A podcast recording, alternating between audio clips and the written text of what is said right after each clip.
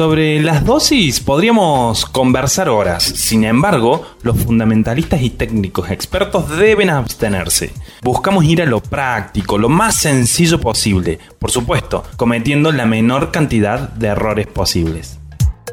La clave de este punto es simple, pedir el CIA al Centro de Inseminación Artificial que envíe las dosis para post cervical, ya que son diferentes como veremos en este capítulo. Soy César Puig, este es el capítulo 7, dosis, del curso de inseminación post-cervical.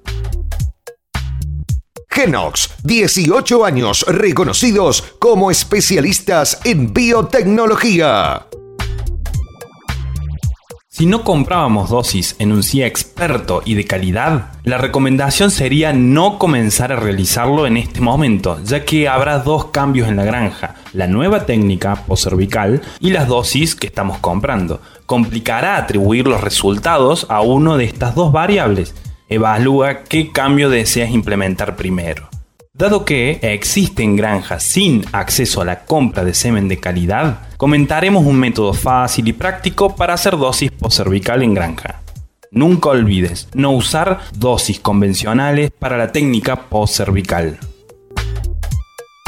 ¿Por qué es diferente?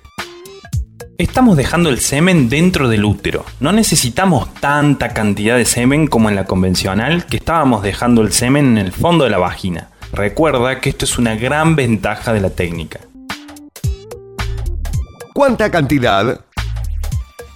Hay diferentes estudios que comentan este punto. Comienzan desde los 30 mililitros con mil millones de espermatozoides. En Argentina, lo más habitual es 60 mililitros que contienen 1500 mil millones de espermatozoides.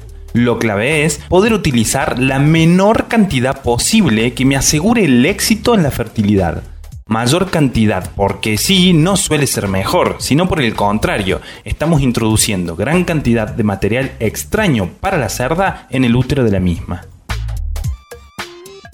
Armando la dosis. Si preparabas dosis convencionales de 100 mililitros con 300 mil millones de espermatozoides y los resultados del recuento en el laboratorio indican que podrías preparar 30 dosis, por ejemplo, podría simplemente preparar el doble, 60 dosis de 50 mililitros, y cada una quedará con 1.500 mil millones de espermatozoides. Primera advertencia. Si cometemos errores en la preparación de dosis, es probable que, preparando para post-cervical, se vean incrementados, dados que pueden tener mayor impacto por la característica misma de manejar menos volumen y menor margen en su cantidad de espermatozoides. Envases adecuados. Existen envases adecuados para volúmenes de post-cervical. Utilízalos ya que están pensados para estos casos. No hacerlo puede provocar una mala conservación de las dosis. Recuerda, envases adecuados para la técnica adecuada. Segunda advertencia.